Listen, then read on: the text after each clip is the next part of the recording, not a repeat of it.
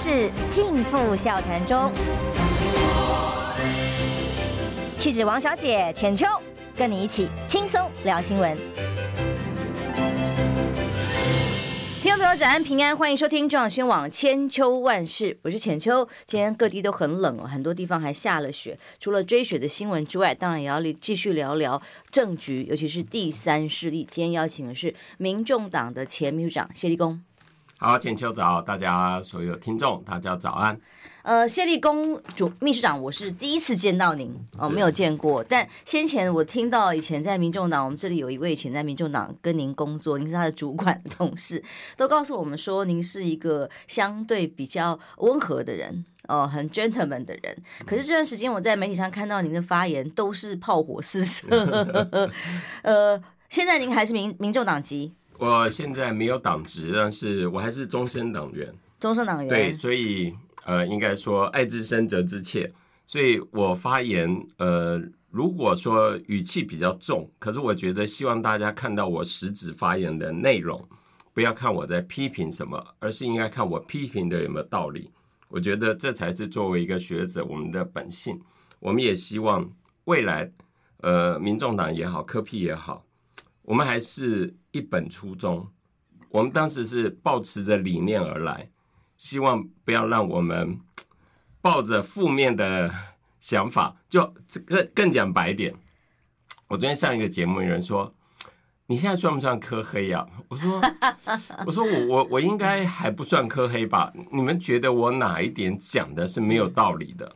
是我说我应该是山黑吧？没有啦。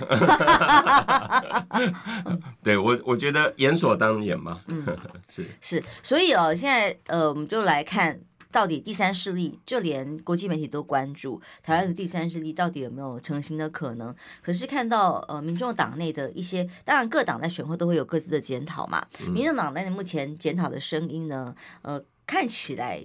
包括柯文哲自己讲的都是说，哎呀，都是年轻选民没有出来投票啊，投票率太低呀，啊，民调不是假的呀。但是因为就因为他选前讲了，别人民调都假的，他民调还是真的。潮水退了就知道谁没穿裤子，这句话到现在还被大家来酸嘛？哦，那当然民调是谁做的呢？大家都指向了黄珊珊。那当然现在立法院的运作又以黄珊珊、黄国昌两位为为首。呃，您怎么看呢？我想在选举这段时间，最重要的工作就是总干事是在操盘的，是，所以我想民调当然是他，这点他也没有出来否认。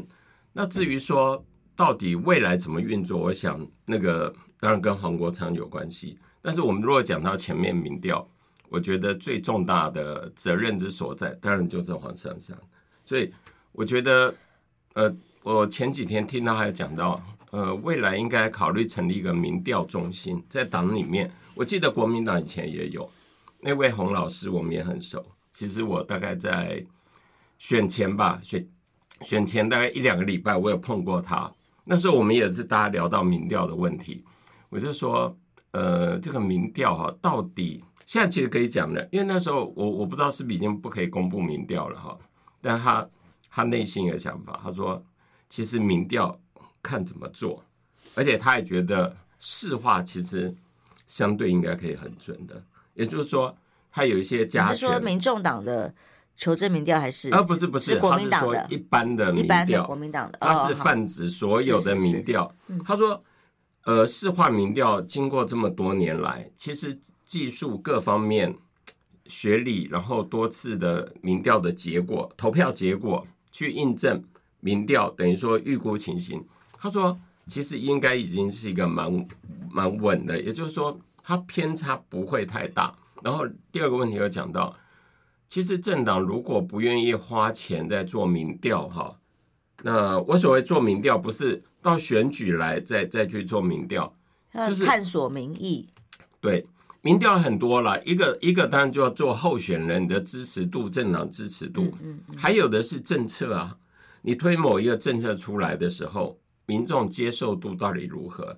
而且你要长期做，所以这民调中心他一年大概花一千四百万。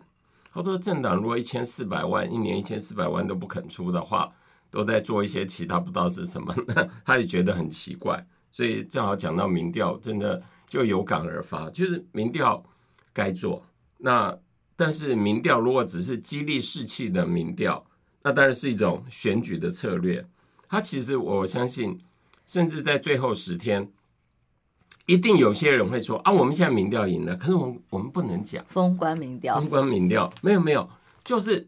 最后那十天还是有人在做，当然当然，我也看到了一些啊。他不会正式的对外说，可是在私底下就激励士气啊。我们第二名了，我们离第一名的差一点点啊，我们超过他零点几。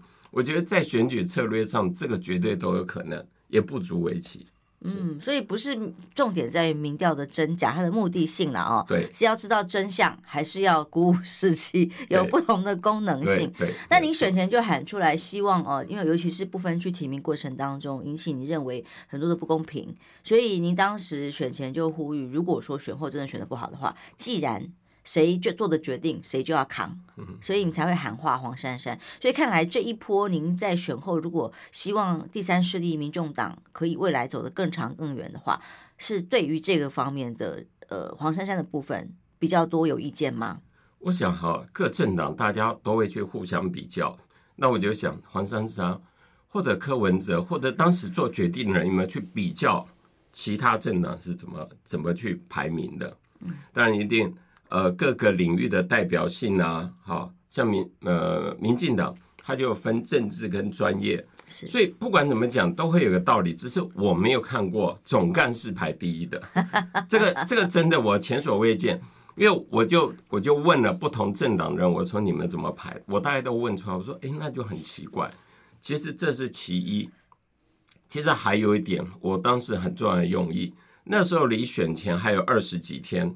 我看到大份民调，我们都第三名，也就是说，你选举最后啊，一定要出奇招，因为你顺顺的照这样走，那是赖清德的打法，我已经赢了，我就照我现在打法，我不用太大改变。是，包括后来呢批评说，哎，某些人的节目啊，赖清德为什么不上呢？什么？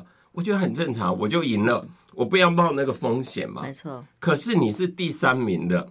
好吧，就算你说我我有的时候是第二，好，你就是第二，你第二不是赢第三而已，你是要超越，你要赢变成第一名，所以你的选举的策略是要如何变成第一，所以你是不是要出跟以前不同的招？你那个招已经出了一年了，表示不管用嘛，你冲不到第一，所以你最后一定要出奇招。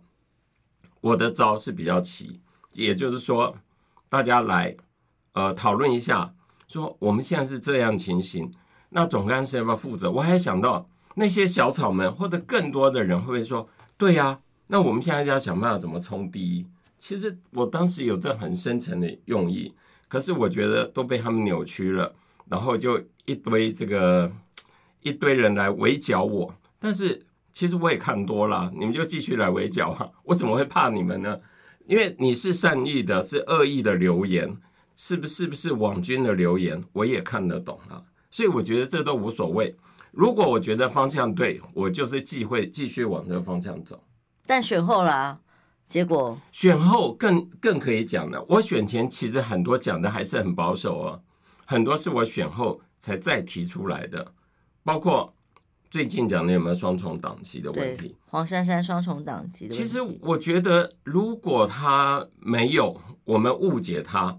哦，或许媒体听的是比较不正确的。其实我的讯息是媒体朋友跟我讲的。那我我觉得我这样提出质疑，他为什么不愿意正面回答？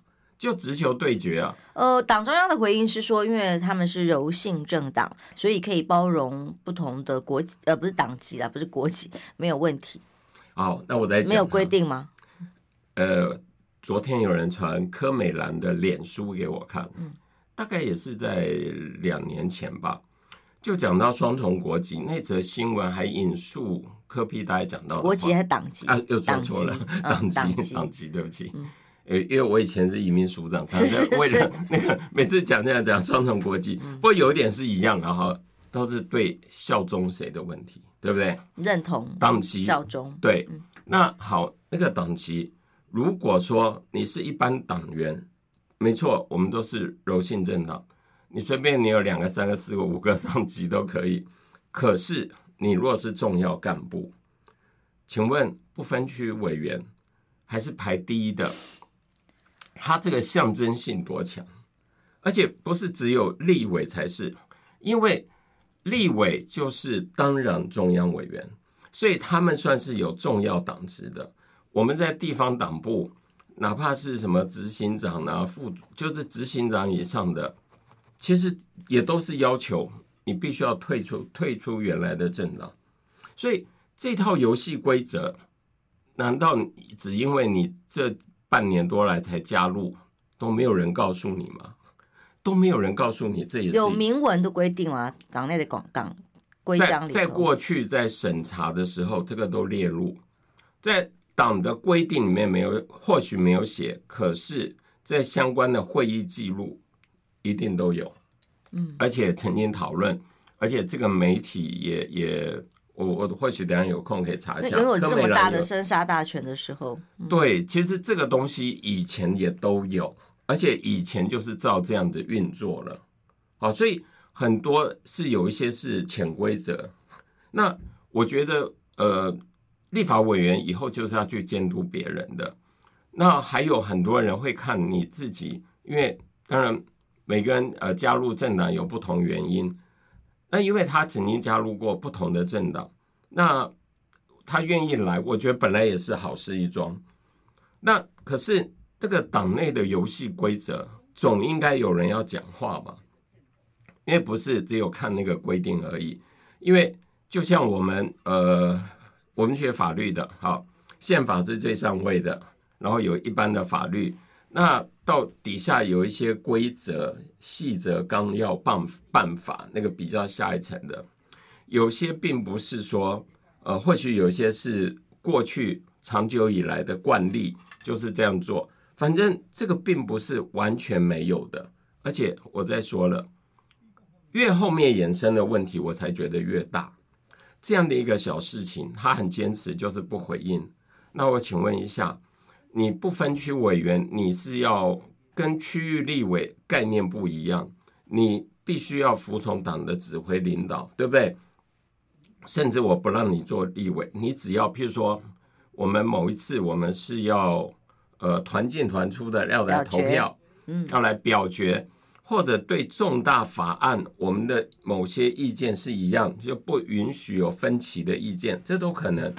那你违反的话，就是违反党纪，所以我才说，呃，你你不能自己按照自己的想法说想怎么做就怎么做，好像没有人可以节制你。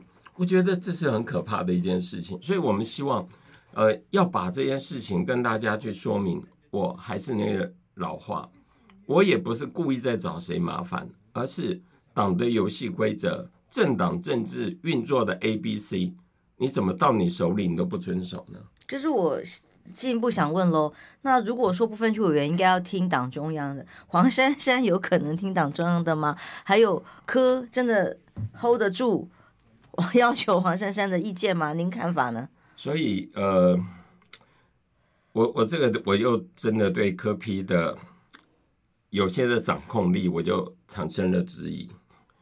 他未来在运作这个党，我也知道，有的时候要给党团相当的自主性，在别的政党是如此。可是有些大的原则，那很多人都说，台湾民众党就是一人政党嘛。可是，一人政党讲的时候是柯文哲的一人政党，不是黄珊珊的一人政党。很多人当时加入民众党，包括像我，我们当时加入，我们为什么要加入？因为我们觉得，老实说，对蓝绿、对现状，我们是不满的。我们有更多的理想跟抱负，我们期待一个新的政党，没有包袱，可以愿意的为台湾的民主民主继续往前冲。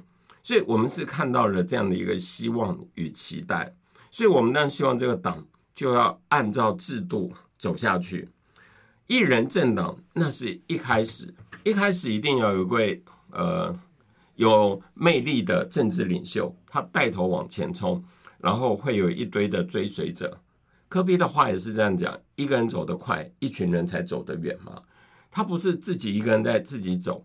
当你的群众越来越多，你的小草长得越来越多的时候，哎，我们的大方向要出来呀。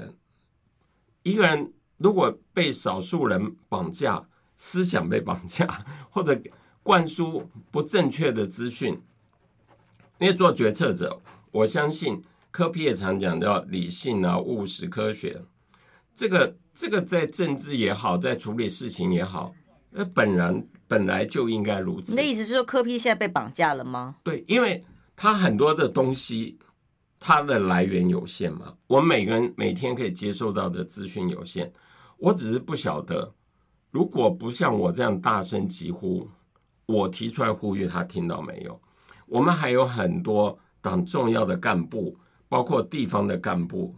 其实很多人都有很多声音，我真的很怀疑这些声音，柯皮听到了吗？那如果你没有听到大家的声音，那你只听到少数人给你的这些资讯，你可能就会偏颇下了决定，这是我们所不愿意乐见的。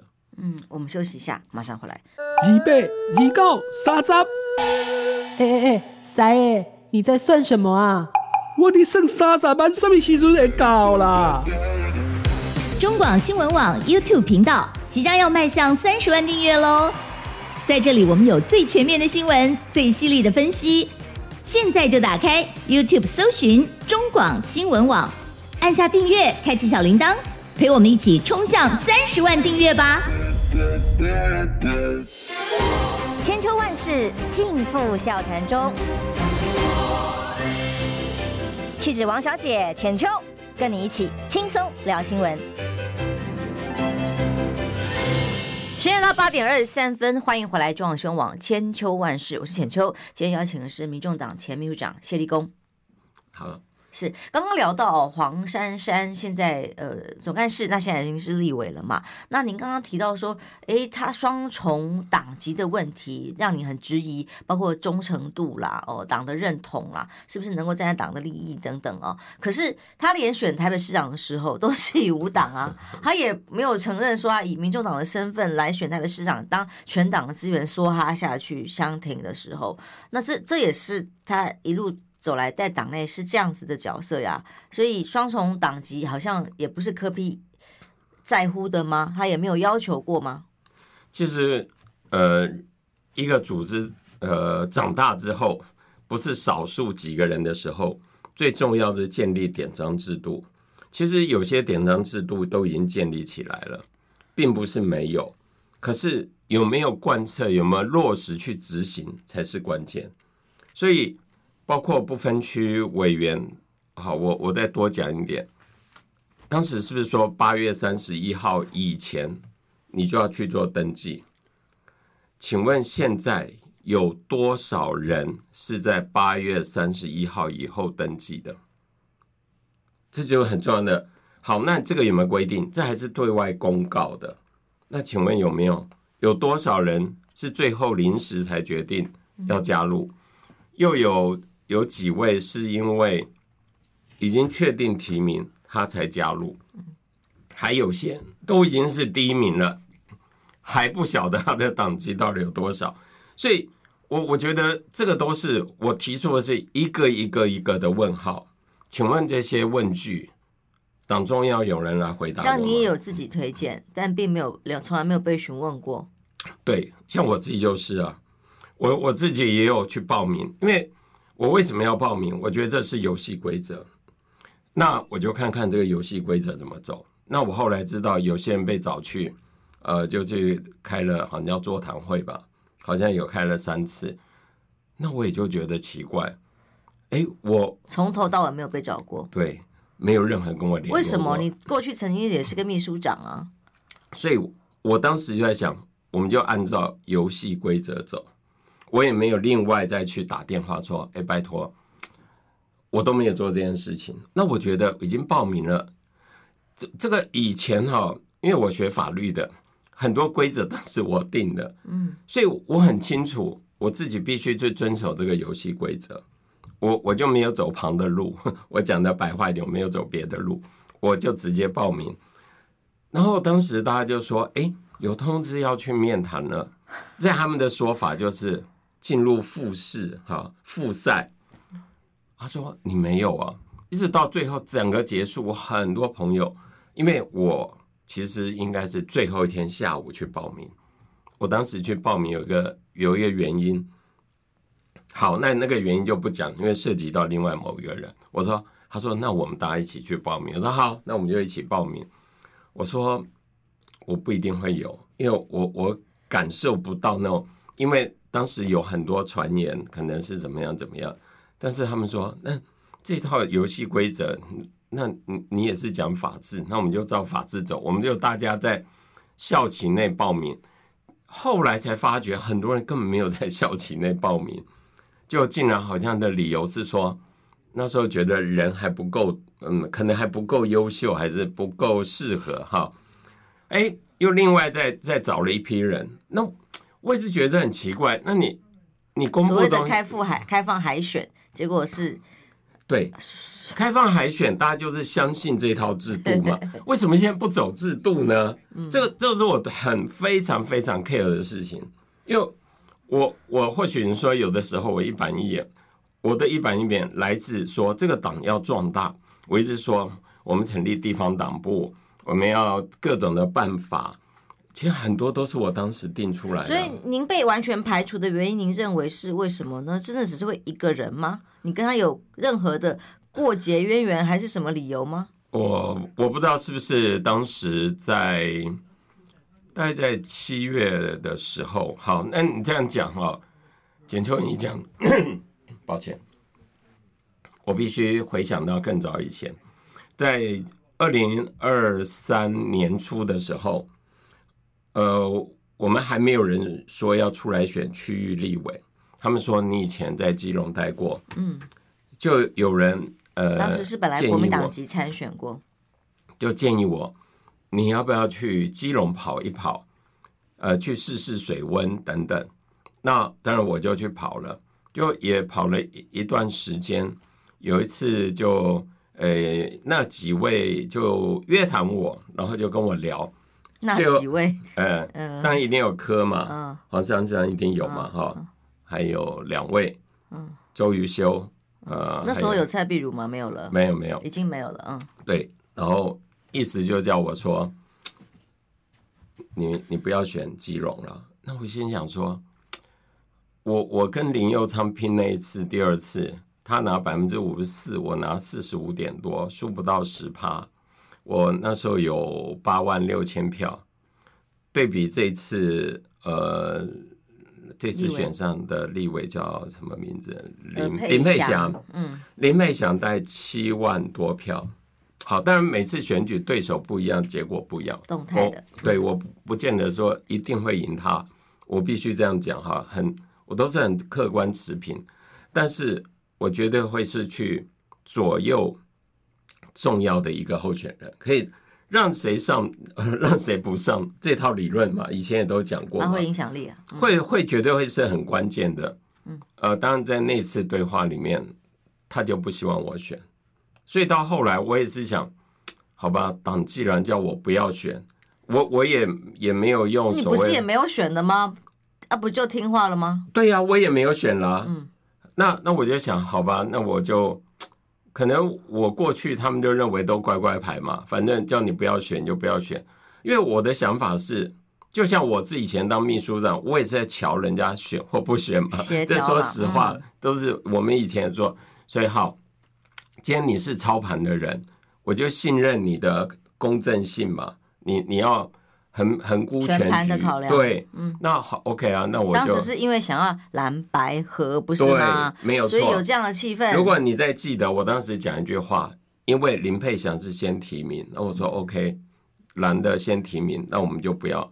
可是我说蔡壁如现在提名了，那时候蔡壁如或许还没提名，我就讲。我们基隆烂了，中医你们必须要让我们。我跟蓝军朋友私下也都这样讲。后来在多次公开场合，尤其等到蔡壁如提名之后，每次问我，每次讲，我说刘登州我也认识。后来当然 OK，他是用五党籍，其实都劝过他，可是我也透过一些朋友劝他，希望他不要。可是真的，人家要选，他用五党籍。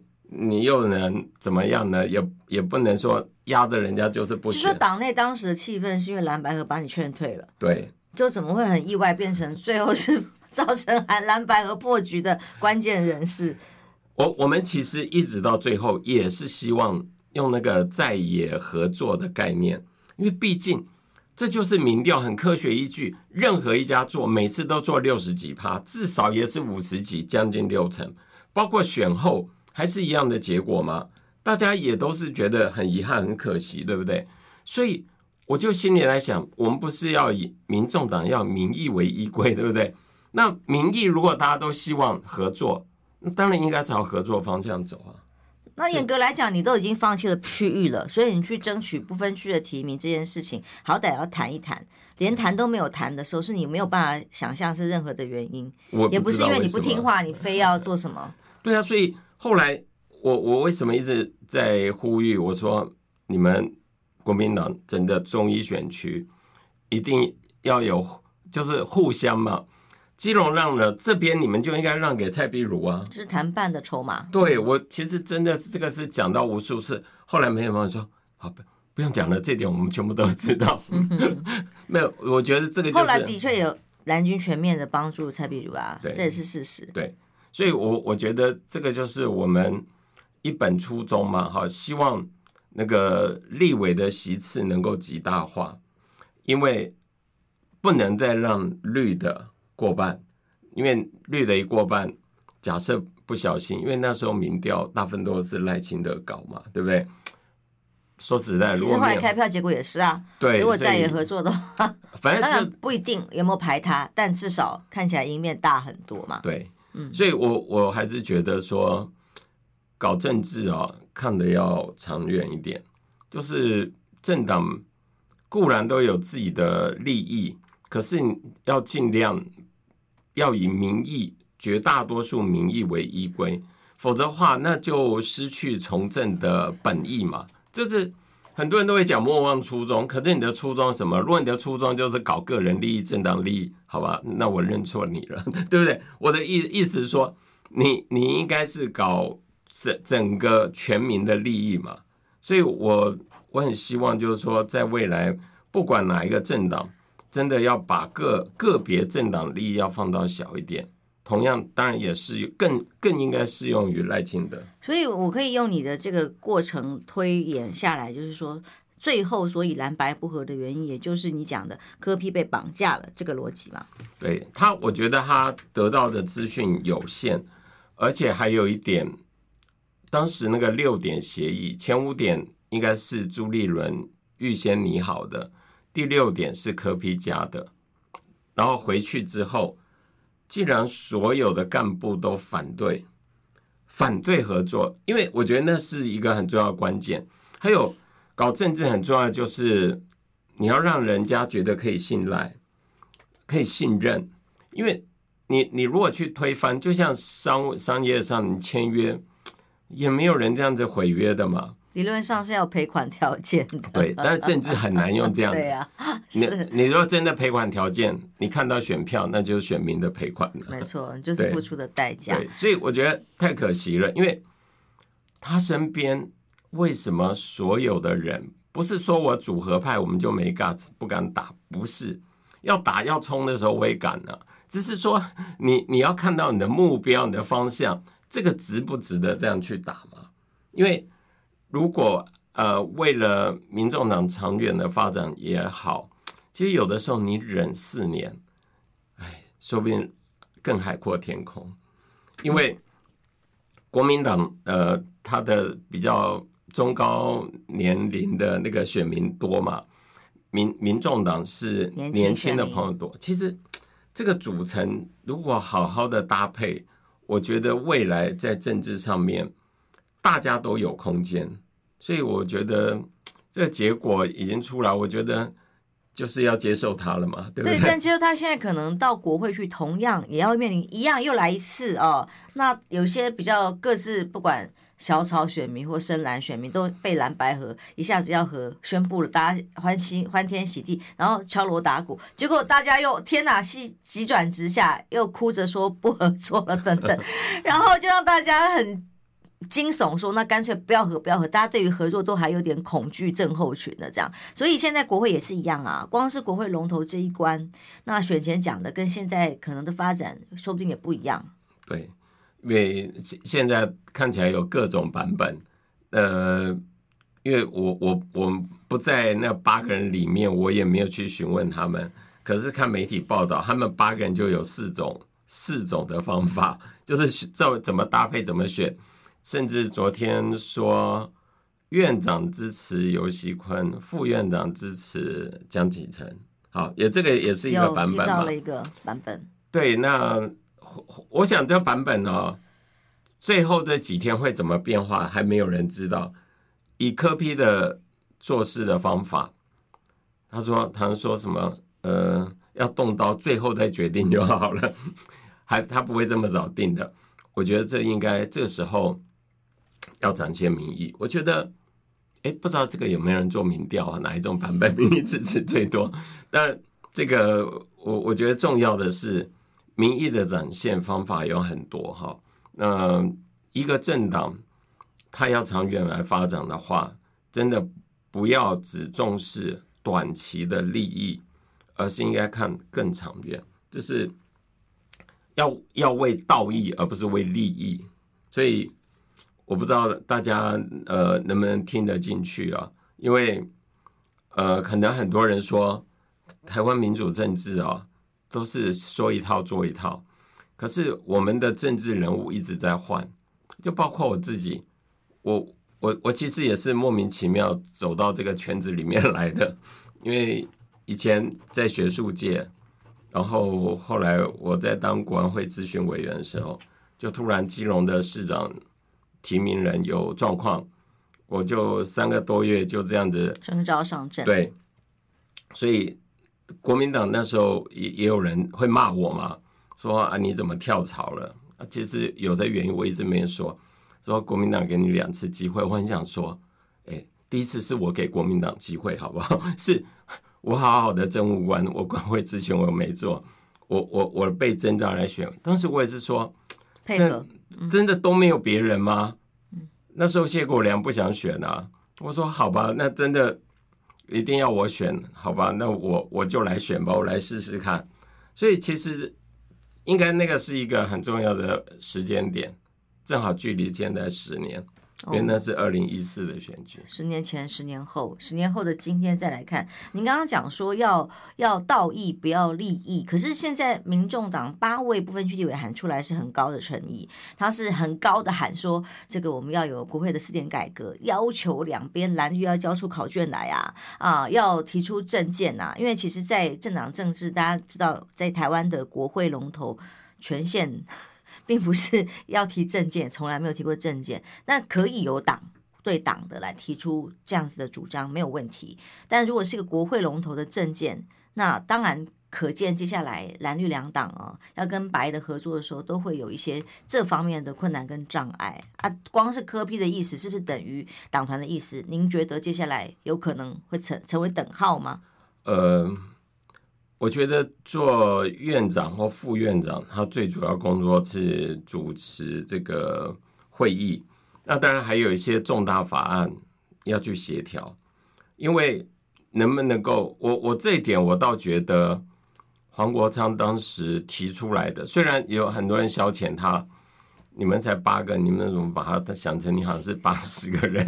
讲话口气这么大。对，还有以为是大法官。对对，但是这种酸言啦，哦。好，但是我觉得啦，我们提出一些主张，倒是算是负责任。也就是说，我未来我希望通过这法案，因为我只有八个人，你们不理我的话，我法案过不了。所以我要提这法案，就是我的理念嘛。你们愿不愿意支持我？你们愿意支持我，我才会考虑把这一票投给你。其实从某些角度来说，算是合理，只是态度问题。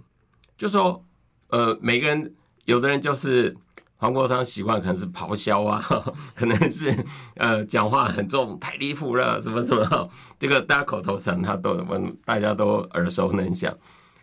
其实政治有很多面，有人要去冲撞的，讲狠话的。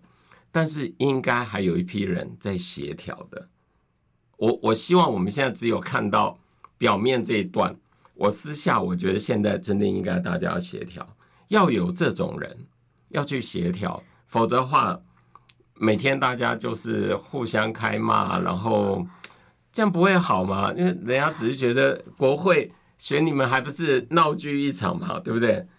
我们现在只有看他表演的，因为我们今天的很多浅碟的政治文化是要看表演啊，你没有表演就没有吸引媒体的目光，人家也不会报道，所以就变恶性循环。我就每天要表演，表演你才会看我。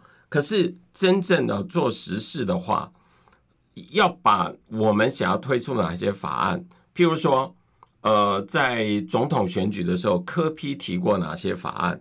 哦，就是哪些方向？政见。对，如果这八席立委，或者两年后的八席立委，一共十六席立委，接棒交棒交的很漂亮。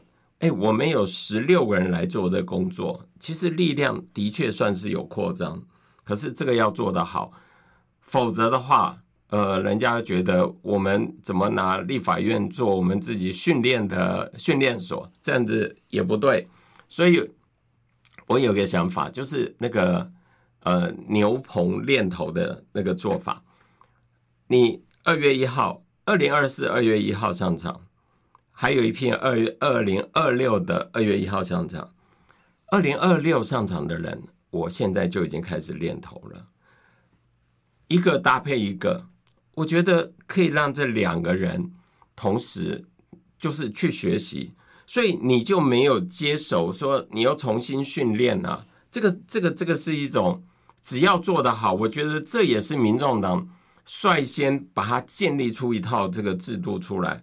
也也无不可啊，比如说我以后就是跟你在同一个委员会，当然这个还要抽签了，就是我们的大方向一样，我就跟在你身边学习，然后大家一起，就是你会减少很多自己所谓的呃训练的时间，你一定可以马上上手，我觉得这个可以做得到的，因为呃好的制度啊。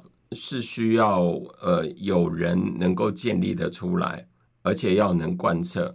我还是希望民众党呃真的，我我当时是抱着多么大的理想，呃，我我也在学校提早办了退休哦。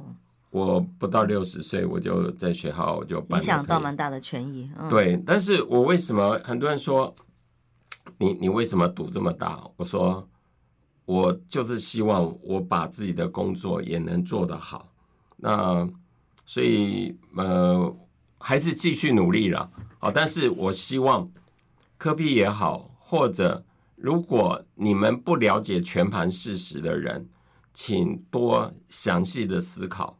就是有的时候你去追求，就是你是磕粉好了，可是你不应该是盲目的磕粉，你应该真正去想。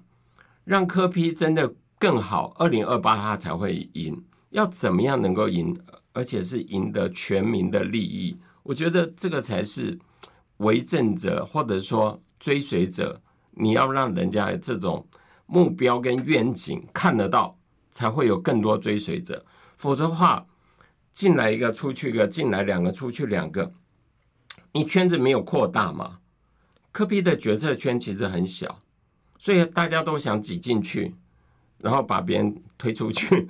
那好像事实上是这样发展的。对，那你你这样子，但是这个你就不能怪别人啊，这个要怪就怪你科比。就是那句“只见新人笑，不见旧人哭”啊。因为所以会变成这样，那就是你的领导统御问题啊，嗯，对不对？所以我还是希望你二零二八有好结果，民众党好的更好的发展。因为二零二六还有一堆人想要选县市议员，要选县市长，是，所以我们必须方向一定要走对。我们得再进一次广告，休息一下，还有更多的话题一起来讨论。想健康怎么这么难？想要健康一点都不难哦！现在就打开 YouTube，搜寻“爱健康”，看到红色的“爱健康”就是我们的频道哦。马上按下订阅，并且打开小铃铛，就能医疗保健资讯一把抓。想要健康生活，真的一点都不难，还等什么呢？爱健康的你，现在就打开 YouTube 订阅“爱健康”。千秋万世尽付笑谈中。气质王小姐浅秋，跟你一起轻松聊新闻。十点到八点四十八分呢，我们今天访问民众党前秘书长谢立功，他现在仍然是民众党员。他强调，他谈的这些对于民众党的检讨跟反省啊，完全是希望这个党会更好哦。当然，现在连国会上，当初您也是持续推动蓝白合的其中一位，还有没有可能在在野合作的情况之下，让执政党？改变现在的很多时政，其实这很重要的把关，历史的责任在在朝野的，这尤其是在野党的身上啊、哦。可是现在看起来也是蛮难的，光是二月一号国会选举这一关，您有没有一个初步的评估？您当初是带着理念而来，从国民党离开到了民民众党，那您您有没有初步评估说，哎，那这样民众党二月一号关于院长这一关，现在有各种版本说法嘛？您觉得如果目前的决策小组的情况是这样的话，最有可能的发展是什么？如果这件事情柯 P 可以负责最主要的话，那他的习惯现在一定还没有决定。我可以确定，他现在一定还没有，他一定会到最后。那讲好听点，就综合各各种状况，对不对？医生下刀之前，他一定要听嘛，对不对？还有可可能有有不同的专家都大家一起最后意见嘛。我我觉得他的思考模式应该。还是摆脱不了过去那种，呃，那这也没有，就像找副手也是最后才决定。对，所以我们可以印证太多事情，他就是这套。所以你问我现在什么，我不知道。可是还有一点很重要，就是党团、立法院党团，他们到底可以呃有多少决定权？是柯 P 的意志比较高，还是党团的意志比较高？如果呃，照其他政党有那么多区域立委跟不分区，在传统这个当然也没有人说写的游戏规则怎么定，可是这个就是潜规则。区域立委他有时候对他的选民要负责，所以很多他的想法会跟不分区立委会有点差异。通常会比较重视区域立委，那是民意基础打上来的。对，然后不分区立委是不是要听政党的？是，OK。民众党八席都是不分区，没有半席区域立委。对，所以照理说你要听党的，党决定之后，你应该，所以你他可能跟一般政党就说，哎，我们尊重党团呢，有有些是很多议案都是尊重党团，但是我觉得在比例上，这八席立委相对要尊重党中央的应该要更多。那有一些一般的小事，但。那那个党中央不能每每一件事情我都要呃指手画脚的，就是要求你怎么配合怎么配合，那其实也不妥了。所以我觉得这个以后运作是适度的尊重。所以还有还有几天，呃，一个多礼拜吧，我我们再瞧吧。这出戏现在。呃，结局应该现在都还没有定，对，科比可能还没决定。那对于未来呢？民众党你怎么看？如果以现在的这种决策，您刚刚前面形容说是被绑架的状态，又他又是一个一人政党啊的话，那会被绑多久啊？会绑到什么程度？那有没有真正可以让这个小第三势力真正壮大？哎，两年后地方要提名哦，四年后还在选举哦，那他会。有如一般人，有些人说他会泡沫化，柯比说会讲我会爆泡沫化的酸民，看谁活得久嘛，你要活久一点嘛，那还是有机会壮大成为更重要的这个政党左右选举。我当然我是希望二零二六这场选举要好，选得好，二零二六选得不好，柯比就没有二零二八，这个真的讲比较白话。你看，我我们在二零二二年底那次，好歹我们也选上两席县市长，然后再加上呃提名的，还有大概有三位吧是报准的或报备，反正我记得加起来是三十一席，所以就有人在帮民众党算命啊，说下一次呃有没有一百席？那有人算了好像七八十席吧。可是我如果问我的话，目标真的至少要一百席，至少而且我觉得很有机会，因为议员这些都是复数选区嘛。因为像立委在选一席的，我跟你讲非常难的，这真的非常难。哦，对，这个让我想到，我觉得他们这次这个出的四个考题哦，应该多出一个考题，国民党或许会同意的，就是看可不可以改为立委改成中选区，不要哦，你一个选区选一个单一选区，对小党当然完全不利。对对，但是我。因为当时也是蓝绿两党修把它修成这样子，对大党有利，对小党不利，所以选制的改革很重要。还有总统应该把它改成这个绝对多数啊，就就是可以选第二轮啊，选真的要选第二轮，那自然就票就不会那几票就嗯，对，就就不会是少数总统。其实我觉得这些哈，可能大家都觉得啊，有些可能要修宪，那一样。这个就是可以提出考题啊，让社会大众去讨论啊。当蓝绿两党都要避开不想去讨论，而民众党可以带动这个议题，你只要代表这种改革的力量，我相信第三势力会真的整合在一起。实力没有了，实力当时提很多很很好的法案啊，激进没有了嘛，嗯，亲民党没了，新党 都这些，说实在的。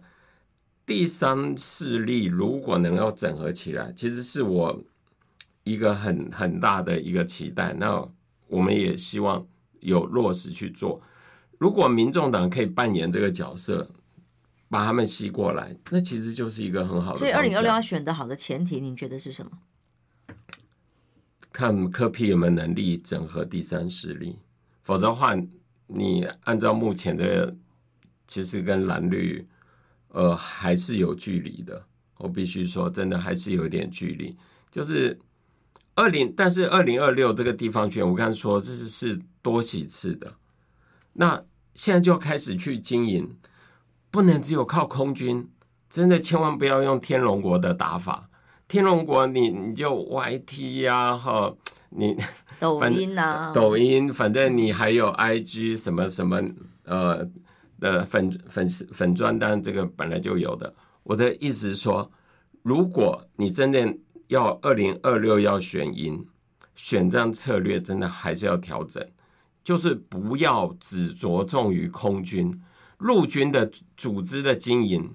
那个经营不是一天喊一下说哦，我今天这一场有两万人来，有五万人来，这个就叫陆军吗？我觉得那是。或许空军、陆军交交叉在一起，可真正陆军的经营，你要去社团，甚至我早上陪你去早起会，对不对？我们剩一分多钟，所以决策圈人当然也是关键喽。人要对，方法要对，那现在呢？才会赢。现在现在我看还有问题，还没有主要的问题，没有你的干部一直走嘛？你。有有一句话“滚石不生胎”哈，但是从另外一个不是情面而已，而是你留不留得住人，你有没有礼贤下士？人对着很多后面人，这些人都进来了，自然会帮你抄底下的盘，而不是一个人操所有盘。你找到足够多的人，每一个人帮你分工一部分，你事情也做得轻松啊。不是啊，您刚刚前面说科皮是被绑架的状态啊，那如果要往二零二六更好的发展走，如何不被绑架就是关键啦。那就是要礼贤下士啊，那就是必须你要找更多的人能够帮助你选举的人进来啊。你你自己搞那个小圈圈，相信那些人，这个小圈圈那是你你自己要承担的。先要打开小圈圈吗？对，嗯，你用人太重要了，真的人对了，很多事情就会对，嗯，所以。我们还是期待啦，柯 P 在从这次的二月一号以后，我希望我们就不要讨论这些事件，而是说怎么样让立委表现好，赢得二零二六了。因为舞台就在那里，就在那八个人，柯 P 的角色相对会比较弱化了。是这个，这是大环境要认清的。在弱化之下，又又怎么？延续到二零二六，这个决策圈在自己手上，大方向要给人民有愿景。谢谢，时间到了，拜拜。拜拜。